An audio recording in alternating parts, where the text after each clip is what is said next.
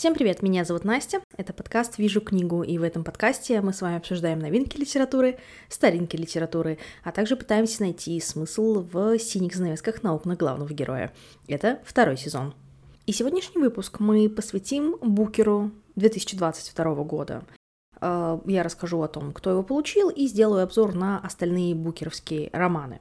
Сейчас сразу хочу вас предупредить, я не читала только один роман из вот этой букеровской шестерки, из этого шорт-листа. Это роман «Glory», или «Слава», но так как я не читала, я не могу правильно его перевести. Э, я не стала ее читать, потому что говорили, что она очень похожа на «Скотный двор» Орвелла, но только все это происходит в колониальной или постколониальной Африке, и я решила, что, наверное, ну, вообще антиутопия — это не очень мои жанры, поэтому я решила, что я не хочу все таки ее читать, и шансов, если честно, на фоне других романов было маловато, судя по синопсису и так далее.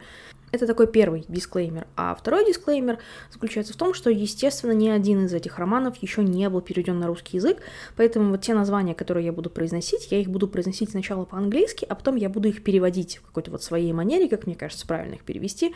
Конечно, я не претендую абсолютно на истинность э, и вообще, но, знаете, шанс того, что мы увидим победителя Букера этого года переведенным, они стремятся к нулю, и вот вы, когда услышите про его сюжет, вы поймете почему.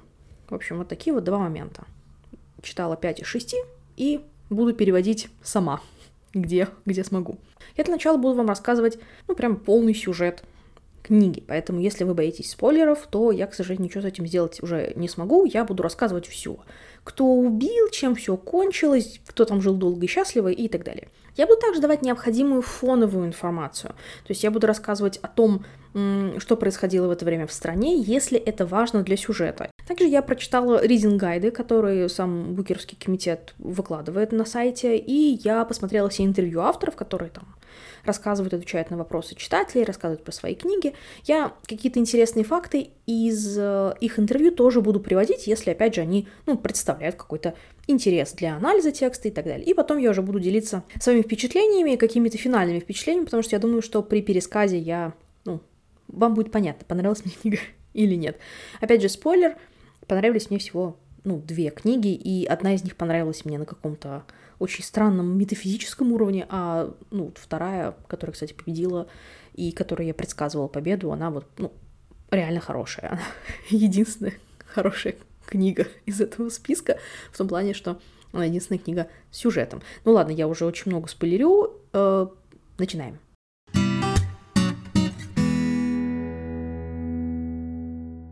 Начинаем мы с первого романа. Первый роман — это «О. Уильям», я думаю, что так его и назовут, или «Господь мой Божий Уильям», потому что если бы, наверное, я увидела книгу с названием э, «О Уильям» на русском, я подумала, что это про Шекспира, потому что именно, именно с этим именем меня ассоциируется имя Уильям, ну или принц Уильям. Итак, книга называется «О Уильям», э, и автор Элизабет Страут.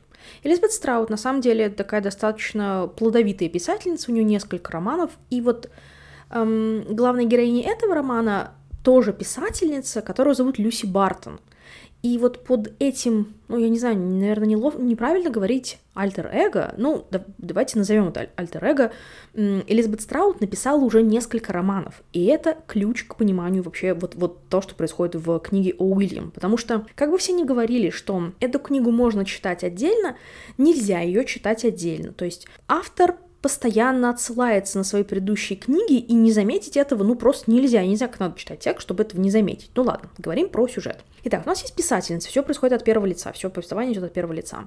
А у нас есть писательница Люси Бартон, она живет в Нью-Йорке. Давайте так, по своим собственным заявлениям она успешный автор.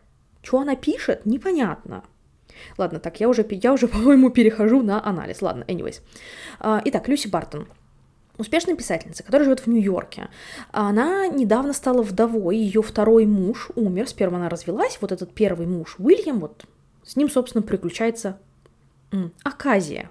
Наверное, по-другому я назвать это не могу. У нее с мужем были такие достаточно странные отношения. Тут сразу стоит сказать, что это Люси Бартон, она, она происходит из очень-очень бедной семьи. Они жили там в каком-то гараже, у нее у папы был очень жесткий ПТСР, который он не лечил после Вьетнама. Эм, и она сбежала вот в колледж, она получила какую-то стипендию, потому что она была умная. Она получила стипендию, там познакомилась в университете со своим мужем Уильямом, который был старше нее и который преподавал, он что-то там с биологией связан, какой-то такой дядька. И вот весь роман связан с тем, что же случилось с этим бедным несчастным Уильямом. А Уильям, я сейчас коротенько расскажу то, что было как будто бы за кадром книги, но Люси Бартон постоянно к этому возвращается, и то есть мы ну, можем восстановить хронологию событий. Когда Люси и Уильям были женаты, у них, э, собственно, вот в браке появились две дочери.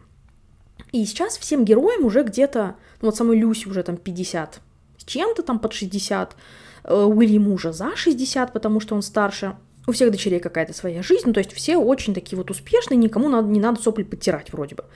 И когда, опять же, Люси и Уильям были женаты, Уильям э, завел какую-то интрижку, потом женился вот на этой интрижке, потом с ней развелся, и вот сейчас женат на своей третьей жене. Она в процессе книги от него уходит, забирает дочку, какую-то там маленькую, ей там лет 13-14, какой-то подросток, по-моему.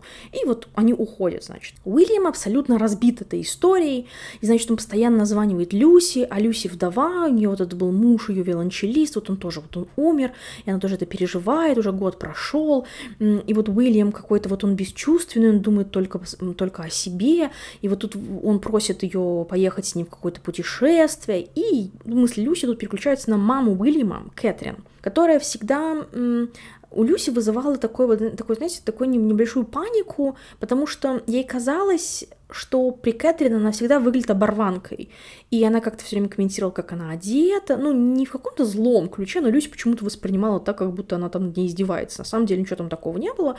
Просто Кэтрин как-то пыталась ей помочь. И вот мы исследуем историю этой самой Кэтрин тоже. Я знаю, что это очень запутанно, поверьте мне, в книге тоже так.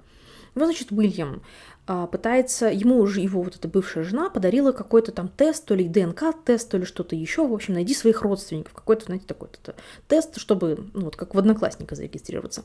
И он понимает, что у него есть сводная сестра, не по отцу, а по матери. Теперь важное вступление про отца Уильяма. Я, правда, понимаю, как это звучит. Вот меня также, вот как вас, наверное, бесит, как я прыгаю по этой истории. Вот меня также бесило, что Люси точно так же прыгала по, по этой истории. В общем, Отец Уильяма немецкий пленный, который вот в, попал в плен во Вторую мировую войну, а, он так называемый prisoner of war, и его перевезли в Штаты, и потом он, ну, не уехал, он потом остался. И Кэтрин, она уже была замужем, когда она встретила отца Уильяма, она ушла от своего мужа, и вот они соединились с отцом Уильяма, и все у них было прекрасно, замечательно, и все было круто.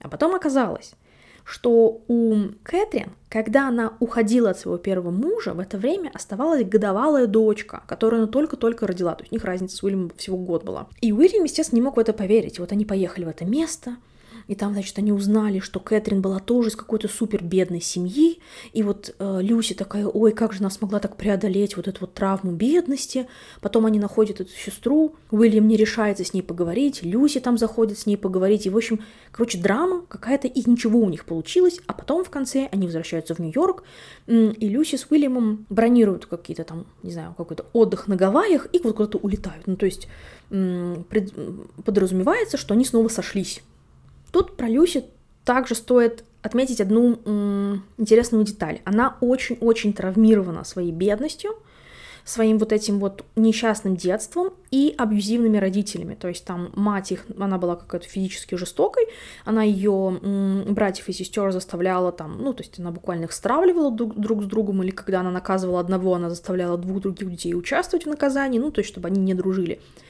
А с отцом у нее была какая-то психологическая травма, то есть он что-то при ней такое делал. По книге непонятно, мне пришлось гуглить, что он там такое делал. Вот это было его ну, так ПТСР его выражался. В общем, она вся такая насквозь из себя травмированная. И я говорю это вот с таким сейчас сарказмом, потому что она как будто бы ничего не хочет с этим делать. Она говорит, вот я ходила к терапевту там, вот я ходила к терапевту там, ходила к терапевтам сюда. Но она вещает всегда из травмы, всегда из позиции жертвы. И поэтому, когда я вижу в ревью, в отзывах, что вот Люси такая же, как мы все. Нет, она не такая же, как мы все. Она все очень резко воспринимает. Она допускает себе абсолютно какие-то мизогиничные комментарии, просто, ну, мизо... ну там мизогиния у нее какая-то прям дикая. То есть она вот смотрит на какую-то девушку, говорит, вот она такое платье носит, я бы вот себе такое никогда не позволила надеть. Так, Люси, Солнышко мое, в чем проблема? Чья это проблема, что ты себе не можешь позволить надеть такое платье? Именно, ну, не по деньгам позволить, а вот, ну, кажется, я недостаточно хороша. И вот она на меня посмотрела, как будто бы она что-то про меня плохое подумала. То есть я понимаю, что автор, Элизабет Страут, хотела показать, какая Люси насквозь прям травмирована, она вещает из травмы. Я думаю, что вот этот нарратив трав- травматичный, он и заработал этой книге эм, номинацию на Букер. Но я уже отвлеклась, я хочу поговорить немножко про то, что сама автор говорит и что другие говорят про эту книгу.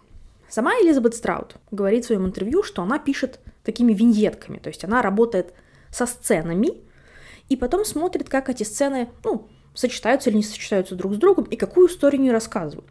Мой комментарий здесь, оно, блин, и видно, потому что это абсолютно фрагментарное повествование, его можно читать с любого места, можно пропускать целыми кусками, ничего вы не упустите. Эм, ну, так, я, я уже отвлекаюсь. Я, видимо, критику где-то буду вставлять везде, потому что эта книга меня, ну, выбесила просто до крайности. Сама автор очень... У нее прекрасный лексикон, прекрасный вокабуляр, она замечательно говорит. И поэтому то, что Люси пишет так, как она пишет, я это отношу все-таки, наверное, к писательскому мастерству Элизабет Страут. То есть она говорит нам, что Люси писательница, успешная писательница, но при этом а, тот стиль, в котором она пишет, ну это прям отвратительно. Я не знаю, кто ее напечатал бы. Никто бы ее не должен был напечатать. Там целые куски текста просто повторяются слово в слово. Во-вторых, у нее есть повторы таких фраз, как what I mean is. Ну, то есть, ну, это самое, ну, вот что я хочу сказать, это. А, книга сама прям совсем-совсем небольшая, она страниц, наверное, 200. И вот там за эти 200 страниц 81 раз повторяется фраза «what I mean is». По-моему, это не очень хороший показатель для успешного писателя. Вот я сейчас пальцами делаю кавычки успешного писателя. Вот, но сама Элизабет Страут, она прекрасно, великолепно владеет английским, ну, естественно, она преподает в университете, и вообще вот она прям вообще абсолютно прекрасная женщина. И, ну, то есть, да, это такой вот ее талант, так, коверкать язык, поэтому от языка претензию мы убираем. Также самой Элизабет задали вопрос э, о том, что же пишет Люси, и мы знаем только об одной книге, это книга My Name is Lucy Barton, меня зовут Люси Бартон, э, которую выпускала Элизабет Страут несколько лет до этого, и это ее такой официальный ну, мемуар, официальный Люси Бартон. Там рассказывается, видимо, что с ней произошло. И сама автор, сама Элизабет Страут не знает, что пишет Люси. И мы не знаем тоже. И слава богу. Далее я бы хотела прокомментировать комментарии, которые поступили на эту книгу от таких вот именитых, известных ревьюеров. Один из таких ревьюеров — это прекрасная, замечательная женщина Вив Гроскоп. Вив Гроскоп написала книжку э, «Саморазвитие по Толстому», она очень любит русскую литературу, и ну, она очень прикольная тетенька. Но вот с тем, что она написала, я, к сожалению, согласиться не могу. Я сейчас буду переводить прямо с листа, поэтому если там что-то будет как-то кривенько, я думаю, что вы меня простите. Э, Вив Гроскоп утверждает, что Элизабет Страут э, создала такую небольшую, ну, мультивселенную, что ли, как Марвел. И она сделала это без превращения вот этих книг в обязательные приквелы, сиквелы и другие там, разные вбоквелы. Э, то есть ты можешь читать эту книгу с любого места, и ты можешь начать с любой книги. Я вынуждена не согласиться, потому что мне действительно пришлось погуглить, что все-таки случилось с ее отцом, и как так вышло, потому что все, что мы видим в книге О. Уильям, это только какие-то странные намеки. И мне было настолько интересно, что я, ну, мне пришлось гуглить. Да, мне пришлось залезть на Гудрец, мне пришлось где-то искать эту информацию, потому что она нигде эксплицитно нам не говорит, что это, что произошло. Э, я считаю это немножко нечестным, потому что ну, нельзя номинировать книгу на Букер, если вы не номинировали первую книгу, например. Я, конечно, кривлю душой, потому что к Хиллари Мантл нет вопросов. У Хиллари Мантл — это моя одна из моих самых любимых номинанток на Букер и самых моих, одна, наверное, самых, из самых любимых победительниц Букера. Она получила Букер за Wolf Hall Волчий зал и потом за «Внесите тела».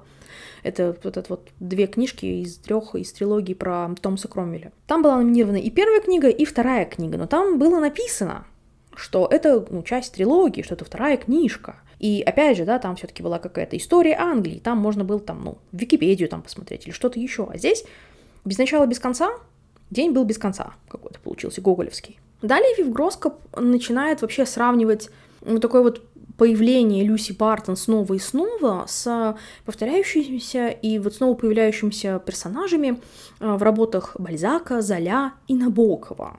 Я, конечно, все понимаю, но вот у меня вопрос к, Вив, к Вив Гроскоп. Она читала вообще роман-то? Ну, потому что как можно сравнить вот этот вот piece of writing, этот вот, я не знаю, как это назвать, но вот это вот эту вот поделочку, вот эту вот побрякушечку, как это можно сравнить с Набоковым, я не знаю, если честно. Ну и как вы поняли, переходим к таким каким-то моим комментариям. В общем, опять же, я думаю, что было понятно, что книга мне категорически не понравилась. И я всегда очень старалась быть аккуратной в выражениях, потому что была первая книга, которую я прочитала. Я думаю, ну, наверное, ну, может быть, там это что-то я не понимаю, это какой-то модерн райтинг. А потом я увидела на Goodreads, я считаю, гениальное описание этой книги. Они пишут, что Люси Бартон — это бумерская Салли Руни. Я очень люблю Салли Руни, потому что я миллениал. И действительно для, миллиан, для миллениалов она пишет, ну, прям вот она попадает в нашу струю, в наш вайп. Естественно, не все ее любят, но вот большинство миллениалов действительно мы ее любим. С Люси Бартон как-то не зашло. Вот как-то прям совсем. Притом, опять же, я очень-очень понимаю и отделяю настоящего автора Элизабет Страут от вот этого фиктивного автора, даже не альтер-эго, Э, Люси Бартон, которая рассказывает историю. И просто я понимаю, что вот этот персонаж конкретно, но она абсолютно вот, ну, не мой персонаж. Я таких персонажей всегда в книгах презирала. Я искренне считаю, что таких персонажей мы видели очень-очень много, и, ну, она ни, ничего не рассказывает. Это такая тоже вот мапасановская такая анви, вот это вот просто жизнь, которая вот началась и непонятно чем закончилась. Я абсолютно такое не, не люблю читать, и, возможно, когда мне будет 60 лет, я вернусь к этой книге и скажу, что она замечательная. Но пока я даже не знаю, кому я могу ее порекомендовать. Вот честно. Я, ну, слушайте, ну, возможно, прикончить ее в самолете было бы здорово. Или там в поезде, вот если делать нечего, там за 3-4 часа вы с ней справитесь вообще абсолютно точно. Я не знаю, в общем, мне эта книга категорически не понравилась ни по тематике, ни по исполнению, ни по, ни по характерам, ни по проблемам, вообще ни почему, поэтому я, возможно, дам ей еще один шанс, если вдруг я буду чувствовать себя достаточно расположенной к ней лет через 30. Надо будильник поставить, будет ли напоминалка в календарь. Но в целом я не знаю, кому я могу рекомендовать эту книгу, скорее всего, никому.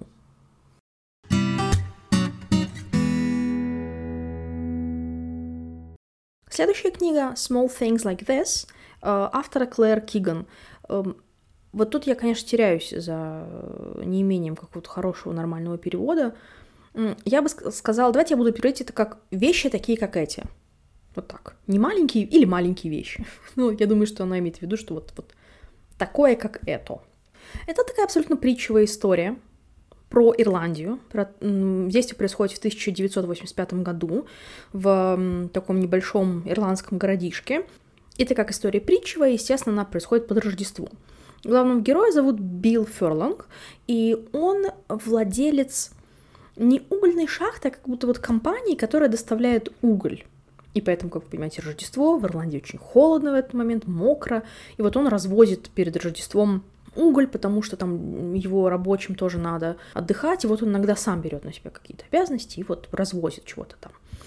И вот, естественно, он проезжает по, по городочку, в котором он живет, у него есть жена, четверо детей, он м, встречает несчастных девочек везде, которые там что-то труд, чистят, и все, все он их встречает около, около церкви. И он понимает, что в церкви происходит что-то странное, и он помогает одной из девушек, которую там явно заперли, отобрали у нее ребенка. Он помогает ей, и вот заканчивается все тем, что он ведет ее по самой оживленной улице своего города, чтобы все видели.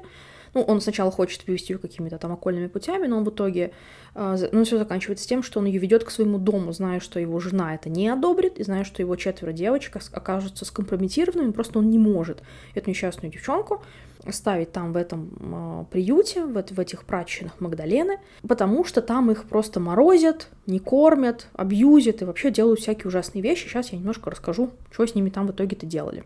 Фурлонга очень хвалят за его такой вот тихий героизм. Он не думает о том, что будет дальше. Он просто вот видит человека, который может помочь, и он ему помогает. И это особенно важно, потому что вот это общество, оно заинтересовано только в себе, то есть помогаем только себе и тем, кого мы мним достойными. То есть нет ничего плохого в том, чтобы помочь своему соседу, потому что он помогает тебе.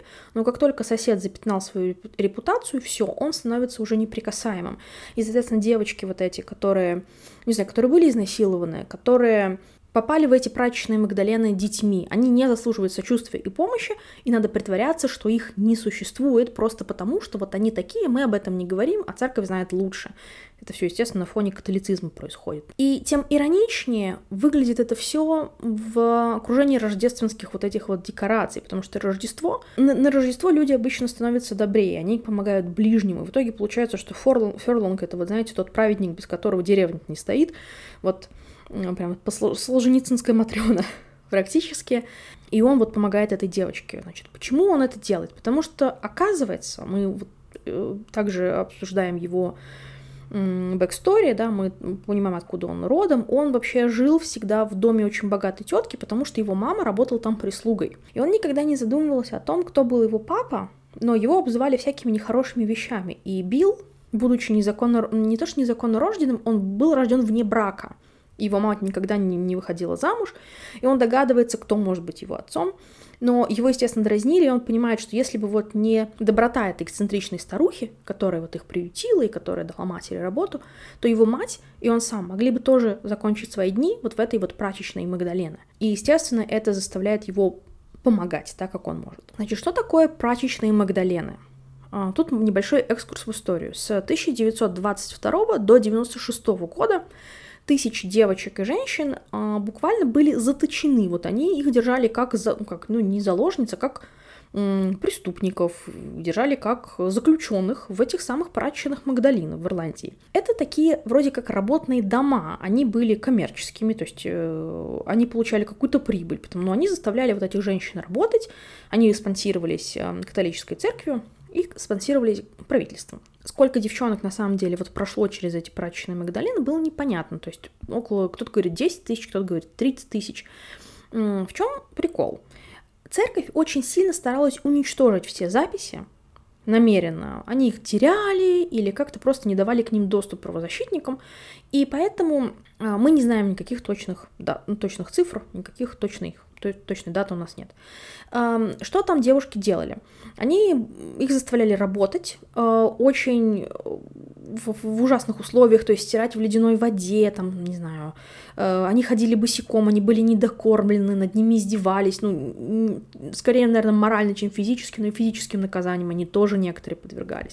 И все это э, было, конечно, с согласия такого молчаливого церкви, потому что за этим прачечным Магдаленой следили монашки. Те девушки, которые там находились, они э, часто описывались как падшие женщины. То есть они в основном, это в основном были девчонки, которые забеременели вне брака или родили ребенка вне, вне брака. И дети, и, ну, то есть дочери этих девчонок, а, а также э, те женщины, которые, у которых предполагались какие-то ментальные проблемы или какие-то, ну, какие-то тут указаны disabilities, то есть какая-то, может быть, минимальная инвалидность, там муж хочет от нее избавиться или что-то в таком духе, ну или тех, кто подвергался сексуализированному насилию в том числе, потому что, ну, конечно, ты теперь падшая женщина, поздравляю. Что случилось? Значит, в начале 90-х грянул огроменный скандал, потому что а, на территории одного из монастырей нашли 155 могил не, с неподписанными именами. Непонятно, кто там был. И э, правозащитники занялись этой информацией, ну, этим расследованием, и выяснили, что вот это были как раз вот похоронены вот эти вот женщины, которые работали на прачечной Магдалины вот в этих ужасных абсолютно условиях. Это повлекло с собой огромный, конечно, общественный скандал, огромный резонанс. Стали писаться книги, стали сниматься фильмы об этом. Но на самом деле э, самая последняя прачечная Магдалины перестала работать только 25 октября 1996 года, и вот за то, что они делали там с этими женщинами, никто извин... не извинился, никто это никак не прокомментировал. То есть тут вот прям такой... Это указано и в книге тоже. А, там есть небольшой такой кусочек информации про вот историю Ирландии, про эти прочные Магдалены. Спасибо, дорогая Клэр Киган, потому что другие э, авторы не озаботились тем, что их могут читать люди, которые, ну, не из их родных стран поэтому они могут не знать, что там происходит. И вот там сказано, что no apology was issued by the Irish government until 2013, то есть только в 2013 году, практически 20 э, лет спустя, только ирландское правительство признало, что то, что они делали, было плохо и ужасно. Теперь немножко моих впечатлений. Вообще, э, вот э, маленькие вещи, или такие вещи, как эти, это самая маленькая книжка, которая в этом году представлена на Букере. Вообще, по-моему, самая маленькая книжка ever, которая была представлена на Букере, которая была вот shortlisted. И она, правда, коротенькая, она такая вот как виньеточка смотрится. Действительно, мне кажется, знаете, вот какой-то вот такой вот рождественский вечер, можно вот ее прочитать. Правда, такая очень добрая история, очень хорошо написанная история. Вот она такая очень ирландская, я бы сказала, то есть вот такой вот хочется чаечек по нее попить, такая очень спокойная. Я тут писала в телеграм-канале у себя, что мне не нравится, что у всех спас добрый белый мужик, опять. Но я подумала, что если бы там были какие-то сильные женщины, меня бы это, наверное, разозлило бы немножко больше, потому что, наверное, это было адекватно времени, тому времени. То есть тут, наверное, не стоит как-то заострять внимание на гендерных ролях, а нужно посмотреть на тему этой книги. Тема — это вот именно такой тихий герой. Маленький тихий герой, который просто вроде бы работает на своей деляночке, но помогает где может, где у него есть возможность. Он всегда помогает, потому что если каждый будет делать так, все у нас будет хорошо, и гражданское общество у нас появится, и все всех перестанут презирать.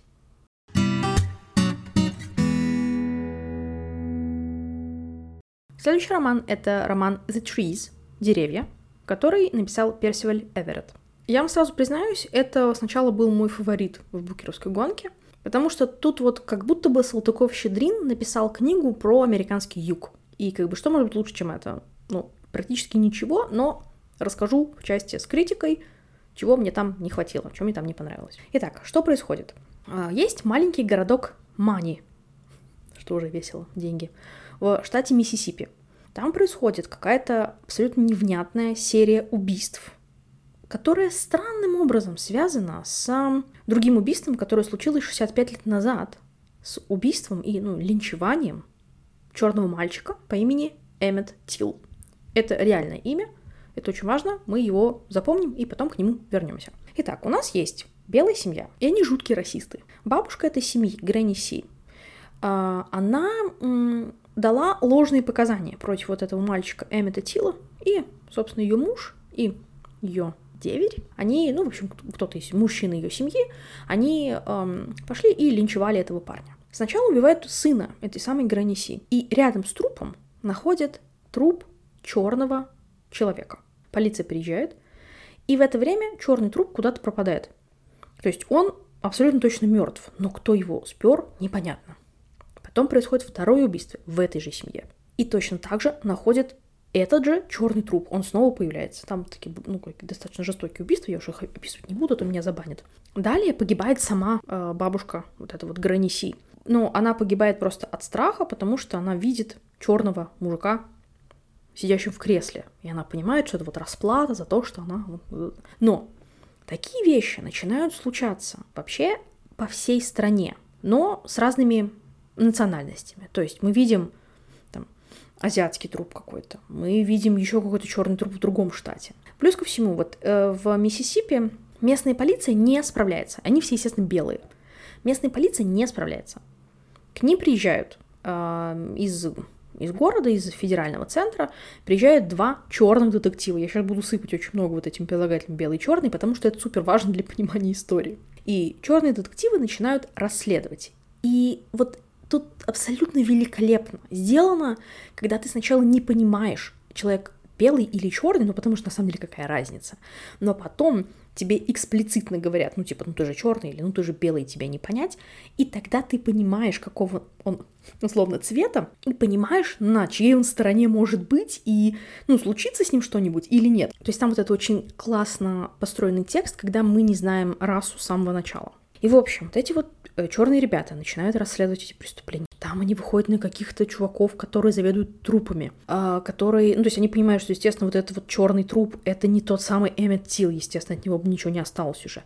Они выходят на одну контору, которая занимается трупами, которых пожертвовали науке, ну, вот там, родственники или просто вот э, те трупы, за которыми никто не явился, и вот они остались там для анатомических театров, условно, медицинских университетов и так далее. И они понимают, что все эти трупы идут оттуда, но кто же за этим стоит? И там, конечно, еще какая-то бабка в этом городе Мани. Девушка, которая не корешатся, она тоже черная. Они ходят в кафешку только для черных, то есть у них как бы там сегрегация все еще идет, хотя это 2018 год, то есть это такая ну, или 19, ну, в общем, такая трампистская Америка. А, и потом вот эта вот официантка знакомит их со своей бабушкой, которая, значит, собирает все случаи линчевания, она собирает огромные файлы, чтобы потом как-то рассказать, чтобы дать им голос, чтобы они рассказали о себе, чтобы потом какую-то статистику свести и так далее. Но все вот сводится к тому, что в Америке на юге огромный полицейский произвол, и черных линчевали уже после того, как это э, стало считаться неприемлемым. То есть Куклус-клан все еще существует у них там. И в конце, естественно, выясняется, что это бабулечка, стоит за всеми этими убийствами, что такая вот группа черных ребят, они, естественно, не планировали сначала убийство, но так получилось, они планируют только напугать эту, эту бабулечку. И все, ну так случайно получилось, что вот они убили сначала одного, но вот кто делает, кто совершает остальные убийства, непонятно.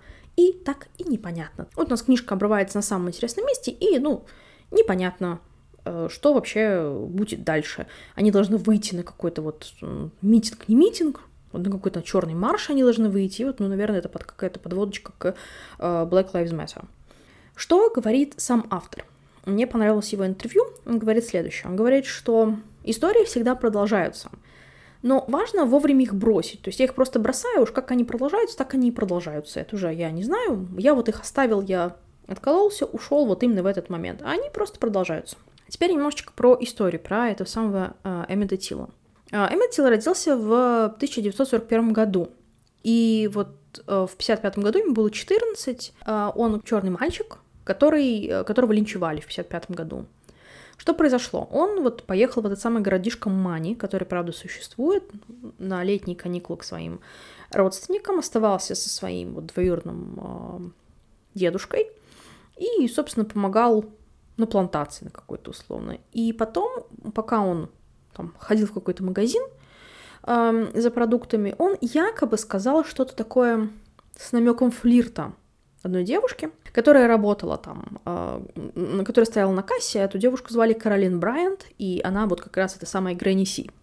Вот это действие, оно как-то побудило Рой Брайанта, э, мужа этой самой Кэролайн, и э, его там, родственника какого-то похитить его, они его похитили, и, ну, поиздевались над ним и застрелили, и его тело нашли в реке, абсолютно неузнаваемое было тело, настолько они его побили, и настолько они над ним поиздевались. Эти два гаврика были арестованы, им были предъявлены обвинения, но их отпустили, потому что так решило жюри, которое состояло полностью из белых мужчин. Как бы это вот очень, очень явно подчеркивается, что вот они все были белые, все были мужчины. Потом мама Эмита очень интересную вещь сделала на его похоронах. Она потребовала, чтобы гроб был открытый, чтобы, увидеть, чтобы убедиться, что весь мир видит, что вообще случилось с ее ребенком и какие ужасы могут происходить, когда вот такой вот произвол происходит. Убийство Эмита стало большим таким поворотным моментом в в правозащитном движении, и потому что оно подсвечивало вот эту самую расовую несправедливость и жестокость, которую э, ну, белые проявляют по отношению к черным в Америке. Почему книжку надо читать? Она правда, правда очень смешная, очень смешная. Особенно в самом начале это просто ухохотаться. Там автор прекрасно и лингвистические особенности юга передает, и какое-то вот, знаете, такое вот, э, вот мышление людей по типу white trash, вроде белых американцев, которые просто проводят свою жизнь непонятное дело, непонятно что, непонятно зачем. Подчеркивается, конечно, и бытовой расизм, и не только бытовой расизм, и, ну, вообще, то есть там, там просто там такой пул тем поднимается, и это просто очень-очень забавно читать. Но есть такой момент, в какой-то момент, вот когда мы говорим про сатиру, сатира должна знать, когда остановиться, как мне кажется. Роман «Деревья» он, мне кажется, длинноват. То есть я бы его закончила на, ну, страниц, наверное, на 100 пораньше, потому что просто когда постоянно тебя пихают, вот в, вот в эту сатиру тебе пихают кушай, кушай, кушай, ты в, в конце концов ты просто ей наедаешься и больше не можешь ее воспринимать. То есть она приедается, ты не можешь понять, что вообще происходит. Плюс, как мне показалось, сам Персиваль Эверетт немножко потерял м- фокус, пока писал эту книгу, потому что сначала было видно, что он, э, ну, прям все обстебывает, а в конце как будто бы он начал сочувствовать радикалом. И, ну, вообще, на самом деле, не то, что книжка опасная, она может быть прочитана вот так и вот так. Книга может прочитана быть по-разному, разные книги. Но мне показалось действительно, что вот для какого-то такого неокрепшего ума это может стать такой отправной точкой и сказать, вот я сейчас возьму там какое-нибудь ружье и пойду стрелять. То есть к ней нужно подходить с хорошо развитым критическим навыком критического чтения. Вот так. Книжка очень смешная, очень классная, но мне бы, конечно, хотелось, во-первых, какого-то завершения, потому что она такая вот повисла, как будто бы такая в воздухе э, концовка, и непонятно, чем все закончилось, и к чему вообще все это было, то есть какой месседж, что он хочет донести. Ну, то есть, да, понятно, что вот там полицейский произвол, что вот они э, вот так относятся к черным, как бы тут это вообще все понятно, вообще без проблем, но это все очень легко считывается. Но вот какой еще месседж он закладывал, я, честно, как-то я не смогла понять, но, возможно, стоит немножечко почитать по этой теме и вернуться к этой книге. Читать рекомендую просто, чтобы хотя бы посмеяться в начале.